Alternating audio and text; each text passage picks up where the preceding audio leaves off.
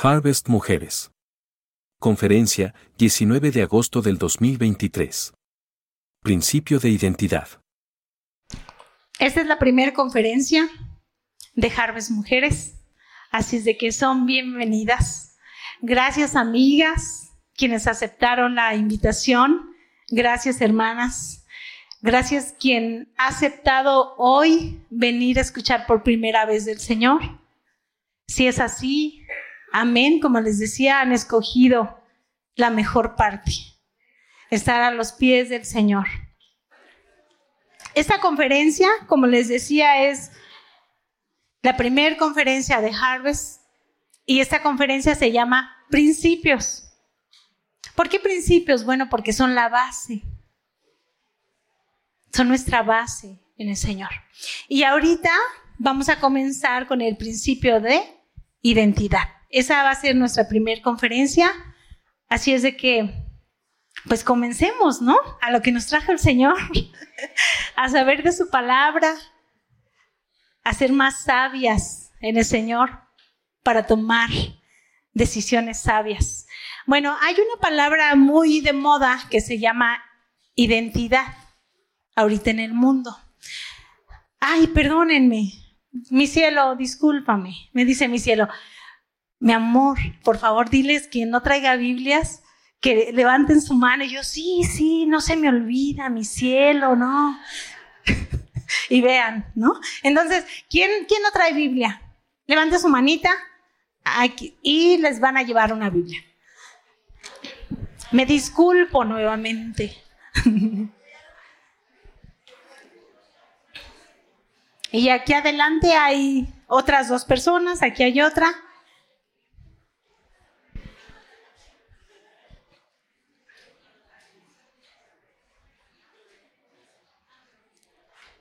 Allá tenemos otra. Aquí tenemos otra adelante, que les hace falta Biblia. Aquí tenemos a alguien más, faltan como tres o cuatro. Aquí adelante, mi cielo, aquí, ah, ah no, una, dos, tres, cuatro, cinco.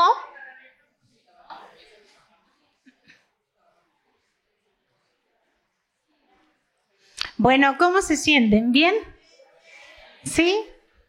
Estamos muy contentas de que hayan aceptado esta invitación y que nos hayan acompañado. Este, quiero platicarles que está aquí Harvest Norte. Harvest Norte, levanten la mano, por favor. que Dios les bendiga. Son bienvenidas. Les amamos intensamente. Somos un mismo cuerpo en Cristo. Tengo varias amigas aquí.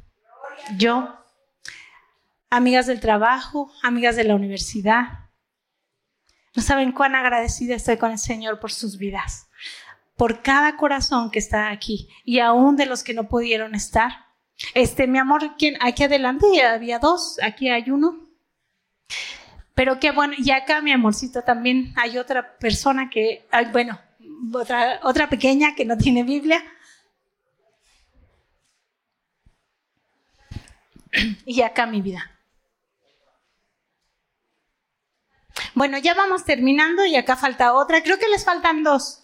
¿Sí? ¿Faltan dos? Creo. Una y dos, ¿verdad? Dos viles. Creo que dos, mi vida. Y terminamos. Yo les decía,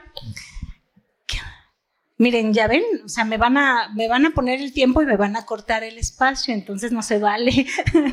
a partir de ahorita, ¿sabes? Yo les decía que hay una palabra muy de moda que se llama identidad, pero ¿qué es la identidad? Bueno, la identidad, buscando una definición secular, encontré que es un conjunto de características de un individuo que lo distingue y que lo hace diferente. Son características físicas, son capacidades, principios, aún la propia, la propia familia y esto hace que nos diferenciemos y que todos dentro de nuestras características generales somos personas muy, muy especiales y muy diferentes. ¿Están de acuerdo conmigo? Y pero la identidad en el mundo te dice que tú, tu identidad está conformada por tu profesión, por el éxito que has tenido en el trabajo, está conformada por el grupo de amigos al que perteneces. Está conformada a veces hasta por si tienes un iPhone. Porque si no, pues no, no eres de esa categoría.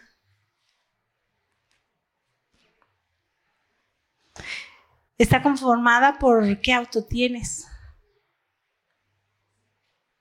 O qué tipo de marca vistes. Eso es lo que el mundo te dice. También dentro de la identidad, yo no sé si a ustedes les tocó, pero están los intelectuales, están los fresas, están los que son bien hipiosos, están los que estudian filosofía, ¿no? Y que tienen una forma muy peculiar. El mundo dice que tu identidad es por lo que tú has logrado en el mismo mundo. Tu identidad va a pesar por todos tus triunfos y todo lo que tú has ganado en este mundo. Esa es tu identidad en el mundo.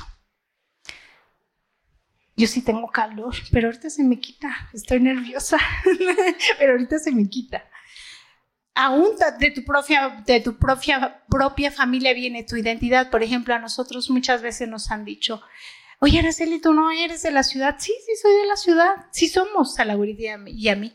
Pero entonces, ¿por qué hablas así, así de repente? Bueno, porque mi mamá es de Sinaloa. Entonces, eso ha conformado una identidad también en mí. ¿Por qué? Porque tengo a veces un estilo cuando hablo. Eso también conforma tu identidad la sociedad, el grupo al que perteneces. Pero en la Biblia en primera de Juan dice, no améis al mundo ni las cosas que están en el mundo. Si alguno ama al mundo, el amor del Padre no está en él. Pero sabes que tu identidad va a estar conformada por lo que tú escuches. ¿A quién escuchas tú? ¿No te has puesto a pensar en eso? Tu identidad puede, se va creando y se va formando por lo que tú escuchas y a quién escuchas. El mundo te va a decir una cosa, pero el Señor te va a decir otra. Tú vas a tener una antítesis de lo que dice el Señor, de lo que dice el mundo, de lo que tú eres. Pero lo que define mi identidad es a quién pertenezco. Eso tienes que saberlo muy bien.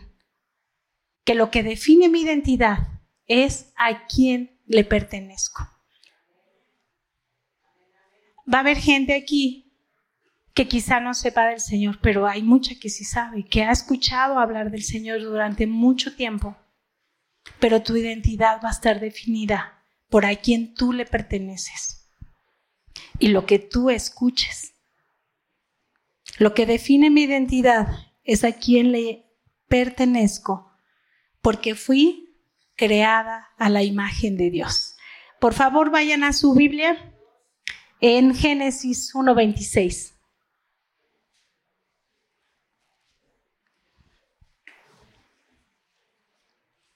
Me voy a saltar algunos versículos, pero voy a leer lo que, les, lo que quiero que ustedes sepan, lo que el Señor quiere que sepan en esta mañana. Ustedes van diciendo, ya, ya la tengo.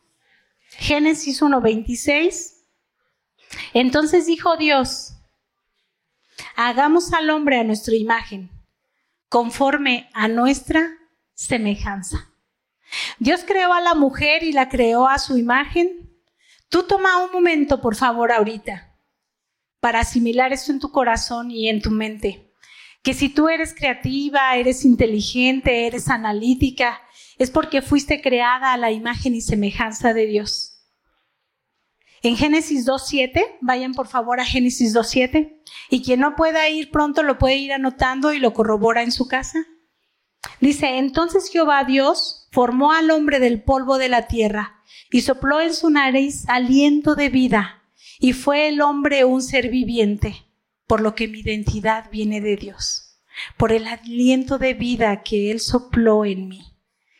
Entonces la imagen de Dios no la compartimos con los animales. Ustedes verán en Génesis que el Señor dijo y fue hecho, y dijo y fue hecho, y dijo y dijo y dijo y fue hecho. Pero llegó con el hombre y dijo, hagamos al hombre a nuestra imagen, conforme a nuestra semejanza. ¿Saben para qué lo hizo y para qué dio ese aliento de vida el Señor? Para que nosotros tuviéramos una relación y una amistad con ese Dios que hizo, que creó los cielos y la tierra. Entonces a ti no te creó como creó a los animales. A ti no te creó como creó las plantitas. A ti mujer, a ti amada de Dios te creó.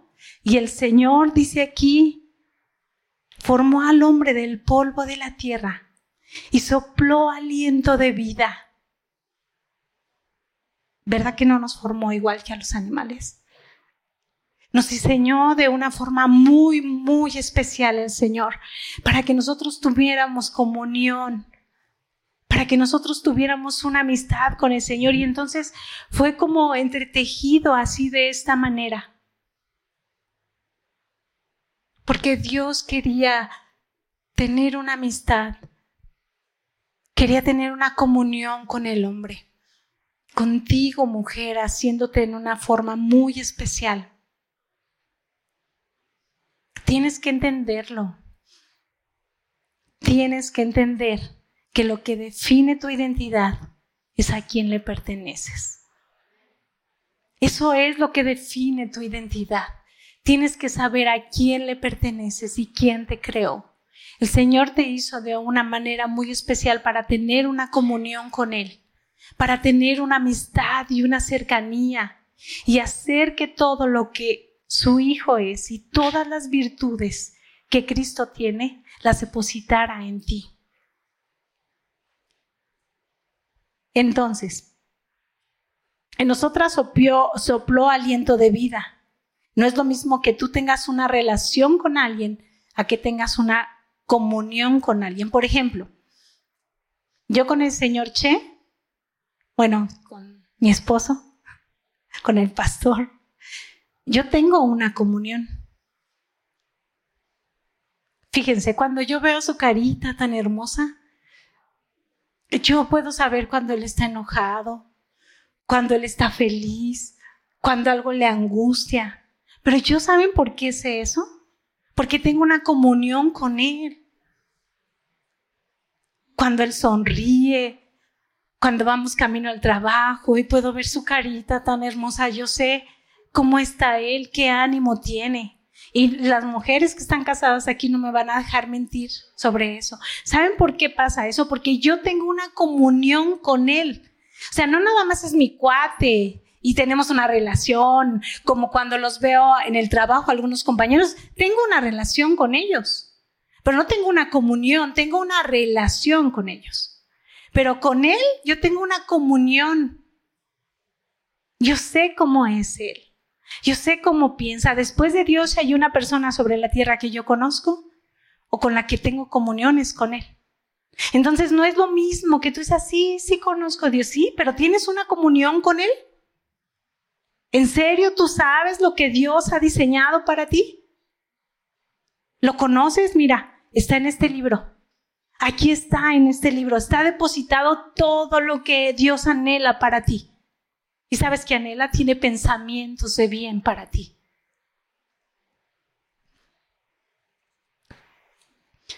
Como lo que define mi identidad es a quien pertenezco, tienes que saber que fuiste creada a la imagen de Dios, para tener una relación con Él, para que tuvieras comunión con Él.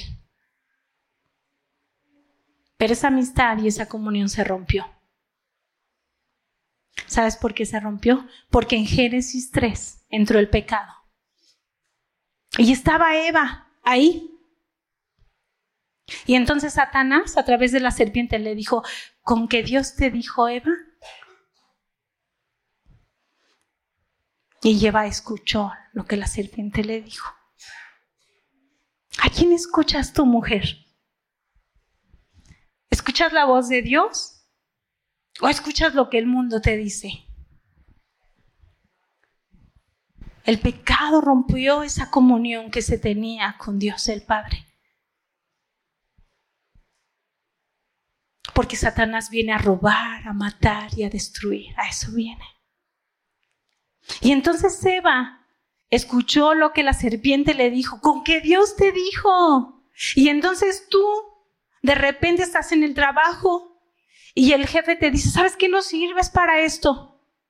Tú no sirves para eso, yo no sé quién te dijo.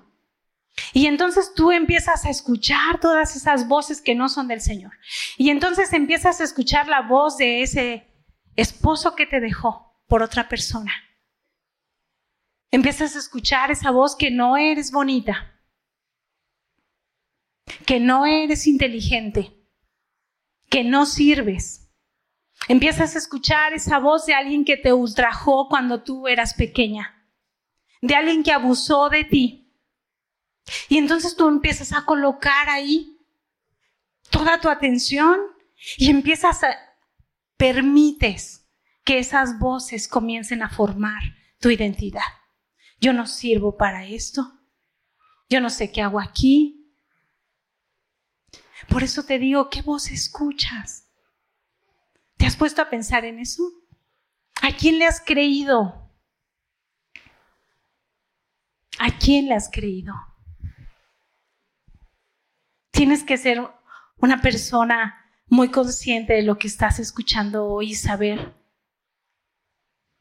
que tu identidad está definida cuando sepas a quién le perteneces. No está definida en eso.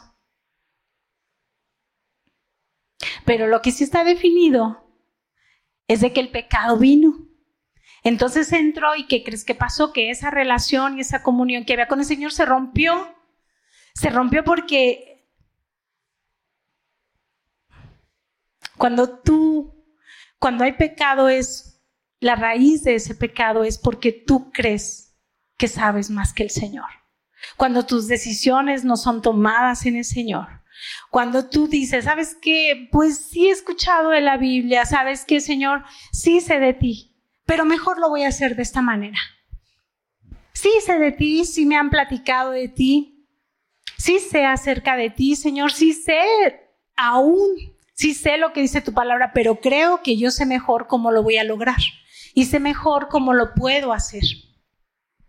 Y entonces entra el pecado y entonces tú no te das cuenta porque es muy sutil. Pero tú ya le estás escuchando y ya está, ya está siendo parte de ti, parte de tu vida. ¿Qué pasa en la escuela, señoritas? Pero es que no te va a pasar nada. Tómate una chela. No pasa nada. Vámonos al antro al fin que no pasa nada. ¿No? Vámonos a bailar en la noche. A ver cómo terminas allá. Y empiezas a escuchar y empieza a menguar en ti la voz del Señor y empieza a crecer. Empiezan a crecer las otras voces. ¿Sí te has dado cuenta de eso? ¿Y sabes qué, qué pasa con el pecado? El pecado empieza a deformar. Y empieza a deformar y empieza a deformar. Entonces debemos de tener mucho cuidado. Mucho cuidado porque el pecado es tan sutil que empieza a avanzar y avanzar y avanzar en ti. Pero si tú escuchas la voz del Señor, vas a saber discernir cuando viene esa voz muy sutil y te dice, ¿te acuerdas lo que tú eras? Tú le tienes que decir, yo te recuerdo quién soy en Cristo ahora. ¿Te acuerdas que no sirves para nada? ¿Y te acuerdas que te dejó tu esposo?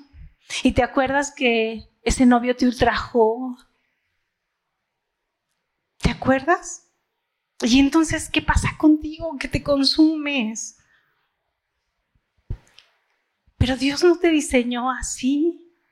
Dios no te hizo así. Tú tienes que recordar cómo has sido creada y en quién has sido creada.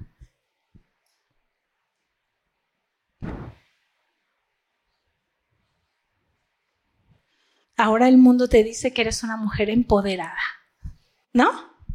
Que eres muy valiente, que estás hermosa, que porque vas a depender de un hombre. ¿Para qué te sirve? Que tú puedes salir adelante sola. Y entonces te empiezan a contaminar, de verdad, te empiezan a contaminar y te empiezan a decir, tú lo puedes lograr todo. Tú eres una reina. Tú puedes salir adelante sola. Tú no necesitas de nadie para salir adelante. Eso es una mentira de Satanás. Y entonces viene el pecado. Miren, allí en Isaías dice, que el pecado deformó al Señor Jesucristo que no tenía forma. Porque Él llevó todo el pecado de la humanidad para morir en la cruz del Calvario. Eso hace el pecado. Nuestro Señor llevó todo el pecado de la humanidad, todo el pecado. Entonces cuando tú dejes que el pecado avance en ti, va a llegar un momento en el que te vas a mirar y vas a decir, ¿qué pasó conmigo? ¿Dónde está esa mujer que creía en el Señor? ¿Dónde está esa mujer que antes de tomar una decisión consultaba la palabra del Señor? E iba y lloraba y estaba ahí delante del Señor. Cuando tú dejes que el pecado avance en ti, va a llegar un momento en el que vas a voltear y vas a decir, ¿qué pasó conmigo? ¿Dónde está lo que yo era? Así es de que tienes que frenar. Y como Dios sabía esto,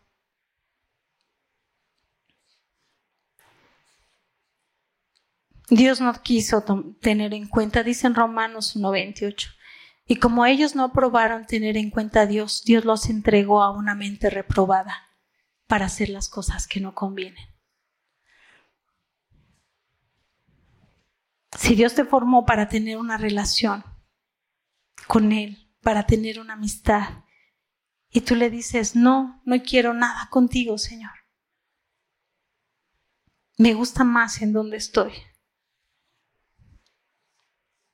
Les voy a decir una cosa, pero no se enojen conmigo. Me gusta más estar comiendo con los cerdos. Aquí estoy mejor.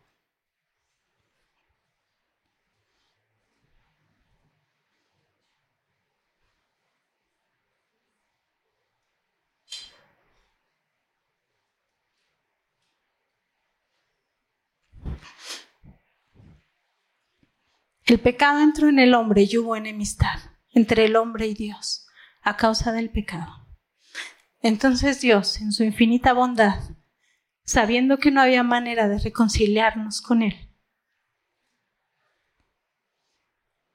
sabía que era indispensable recobrar nuestra identidad,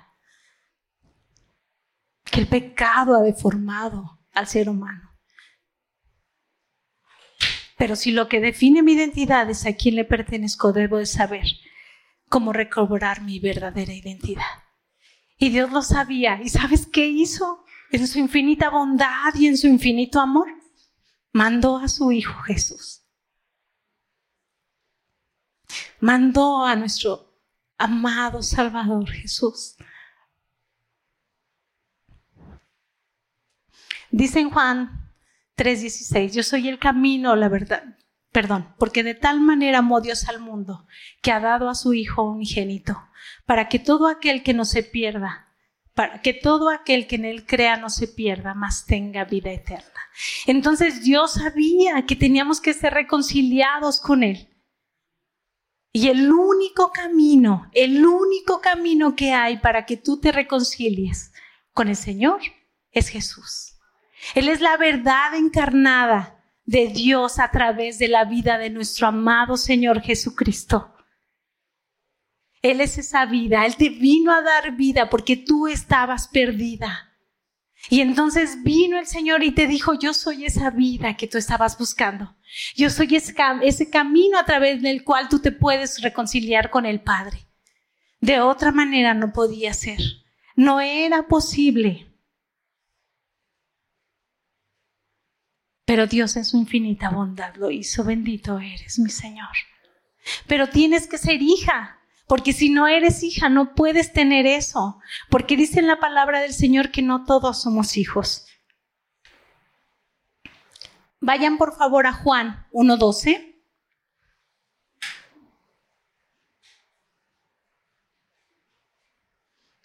Yo soy creada y hecha imagen de Dios, pero no todos somos hijos de Dios. En Juan 1.12 dice, mas a todos los que le recibieron, a los que creen en su nombre, les dio potestad de llegar a ser hijos de Dios. ¿Por qué? Porque el Señor nos convierte en nuevas criaturas. Y entonces tú eres hija. Y entonces tú encuentras un camino a través de la vida de Cristo Jesús, que es la verdad encarnada de Dios mismo. y encuentras el sentido de tu vida, encuentras tu identidad. El hombre lo escucha y entiende que, eh, el pecado me separó de Dios. Yo puedo escuchar entonces, cuando conozco a Cristo, que ese pecado me separó de mi Señor, de mi Salvador, que algo se rompió, pero envió a Jesús el Señor a morir por mis pecados y que pueda ser perdonada. Entonces entiendo a través de Jesús que soy perdonada, encuentro vida, encuentro el camino. Qué bueno es el Señor, que puso ese camino para que yo pueda llegar hacia Él. Mientras tú no encuentres ese camino, sabes que va a haber en tu vida, solamente va a haber insatisfacción. Por eso tú ves a gente que dentro de su identidad es muy exitosa. Miren,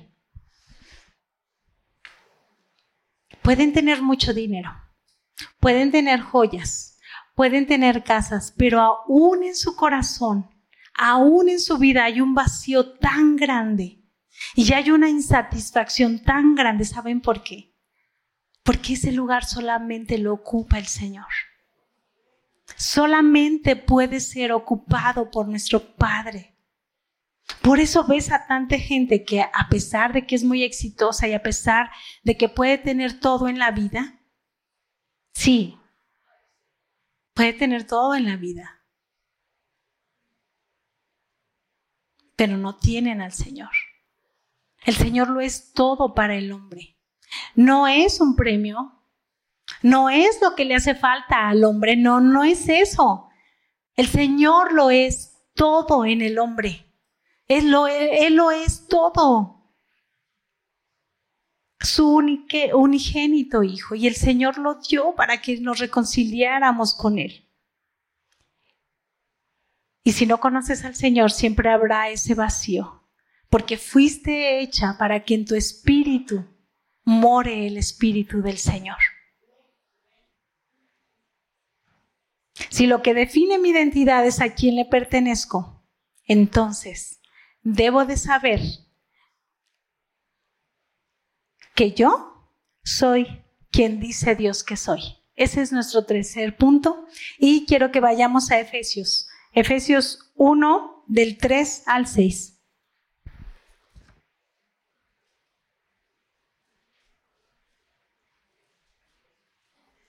Vamos bien, ¿verdad?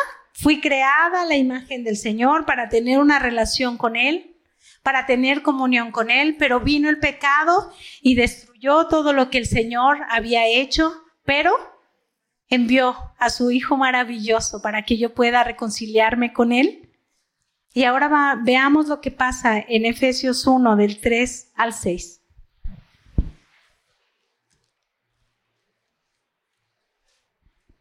¿Me dicen cuando ya lo tengan? Ok. Leamos. Efesios 1, del 3 al 6.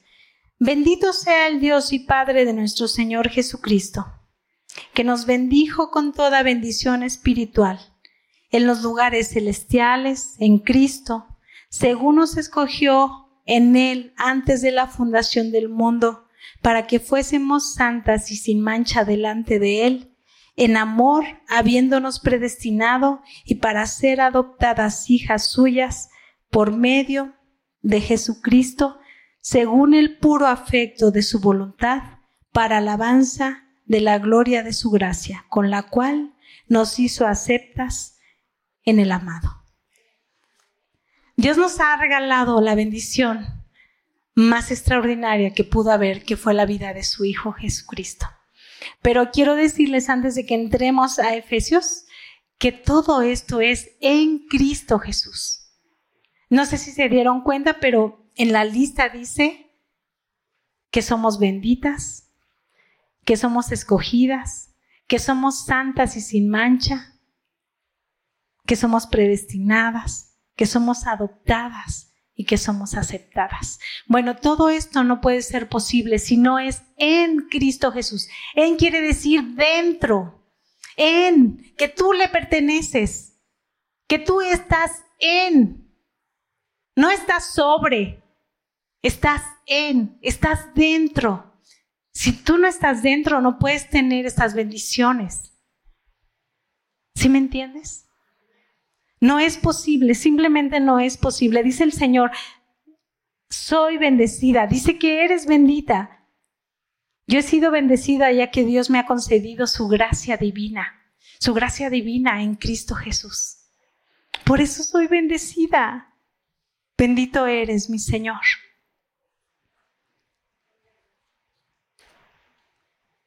Fue a través de Cristo Jesús y en Cristo Jesús que hemos bendecidos por Dios, que hemos sido bendecidas por Dios con toda bendición. Bendecida quiere decir hablar bien, o puede ser maldecida, o maldecir. Maldecir es maldecir, hablar mal. Pero ve, bendecida quiere decir que el Señor habla bien de ti. Bien decir, el Señor te ha hecho bendita te ha hecho escogida, te ha escogido el Señor. Desde antes de la creación del mundo nos escogió para ser sus hijas. Qué bendición tan grande. ¿A no les da gusto? Dice, soy santa y sin mancha. La palabra santa no tiene nada que ver con que seas perfecta o que no vayas a volver a pecar. Eso no tiene que ver. Santa quiere decir que has sido apartada y que eres especial. ¿sí? Estamos en un proceso de santidad, pero esto nuevamente regreso a lo mismo. Solamente se puede lograr en Cristo Jesús y a través de Cristo Jesús. El Señor dice que somos santas y sin mancha. ¿Qué pasa cuando tú le ves una mancha a tu ropa? La quieres limpiar, ¿verdad? Y se ve fea, ¿verdad? Dices, hoy ya le cayó mole a mi vestido. y ese que me gustaba tanto, ya no, no, no, ya le tengo que quitar esa mancha y buscas, ¿no? Bueno, pues yo te quiero decir que la palabra del Señor limpia. Es la única que puede limpiar. Y el Señor nos hizo santas y sin mancha delante de Él. Gracias, mi Señor. Hemos sido impregnadas y saturadas de la naturaleza santa de Cristo Jesús. Hemos sido diferentes.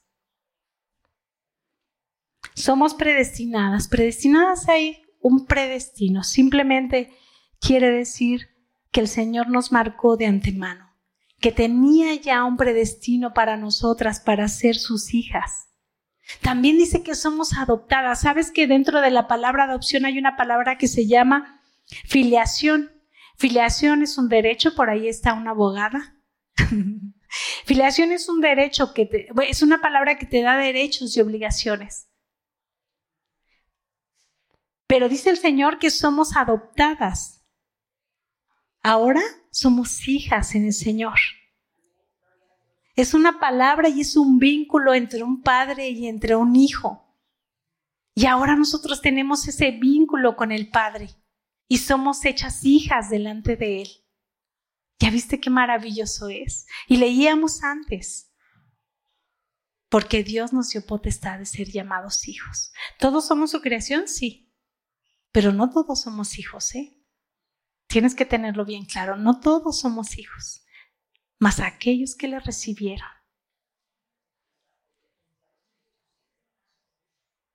Eso no lo tienes que borrar de tu mente y tienes que saberlo. Y también dice que soy aceptada. ¿Sabes que el único en el que Dios tiene complacencia es en Jesucristo? Este es mi Hijo amado en el cual tengo complacencia. Así dijo el Señor cuando Jesús fue bautizado.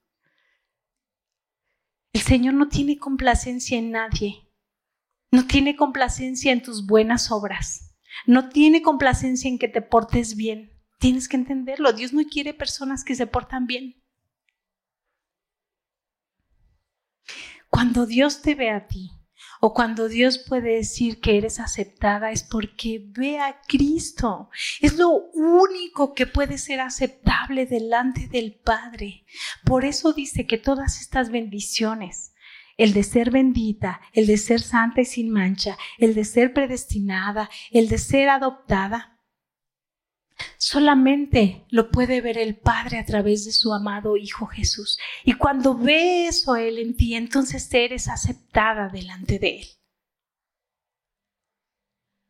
No hay otra forma. La única forma para que tengamos aceptación delante del Señor que hizo los cielos y la tierra es a través de Cristo Jesús. Y es la única forma en la que tú y yo podemos recobrar nuestra identidad. No hay otra forma. Si tú olvidaste cuál es tu identidad,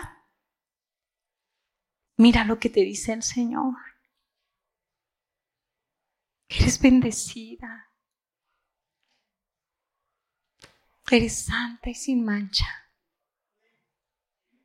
Has sido predestinada. Eres adoptada. Has sido sellada. Tú tienes que recordar eso. Tienes que recordar que tu identidad se encuentra guardada en Cristo. No se encuentra guardada en el mundo. Tú no le perteneces al mundo. Tú has sido apartada para el Señor. Tú has sido apartada para estar en sus caminos. Dice el Señor en su palabra, mira que pongo delante de ti la bendición y la maldición te sugiero que escojas la bendición. Tienes que recordar en dónde está guardada tu identidad, amada del Señor.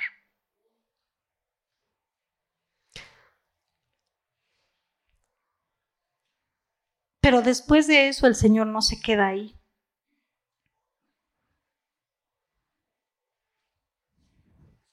Lo único que le complace al Señor es a Cristo, eso es verdad. Dios nos agració y fuimos hechos objeto de su favor y complacencia a través de Cristo Jesús y ahora lo podemos disfrutar. Dios nos disfruta a nosotros y nosotros podemos disfrutar del Señor. Quiero decirles algo de lo más importante de este tema y quiero que vayamos a Efesios 2.10, por favor.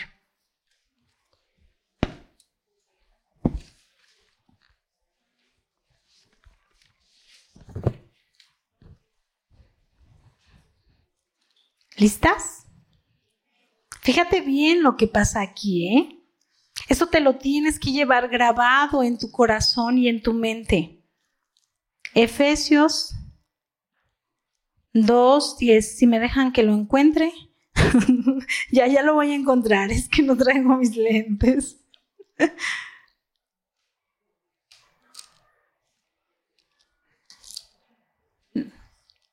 6, 7. Ay, Dios mío. bueno, lo voy a abrir en el celular, perdónenme. Ah, ya lo encontré, ya lo encontré. Es que no traigo mis lentes, pero bueno, lean conmigo, por favor. ¿Ya están listas? Porque somos hechura suya, creadas en Cristo Jesús para buenas obras las cuales Dios preparó de antemano para que anduviésemos en ellas. Mira, la palabra hechura viene de una palabra griega que se, dice o no sé si se pronuncia correctamente, poema. Es un poema. Significa aquello que ha sido hecho como una obra de arte. ¿Ya viste lo que eres el Señor? Eres una obra de arte. Eso no te da gusto, a mí sí me da gusto. No solo es un escrito poético que puede considerarse como un poema, sino también una obra de arte expresa la sabiduría y propósito del autor. Entonces el Señor está expresando en ti, te ha hecho una obra de arte. Tu identidad está guardada en Cristo Jesús. He aquí todas las cosas son hechas nuevas. Las cosas viejas pasaron y he aquí todas son hechas nuevas. Tú tienes que dejar atrás todo lo que ha pasado. Y tienes que saber que eres hechura del Señor. Tienes que saber que eres una obra de arte y que eres un poema delante de Él. Si tú no valoras eso y si eso no es especial para ti en esta mañana, yo ya no sé qué más decirte.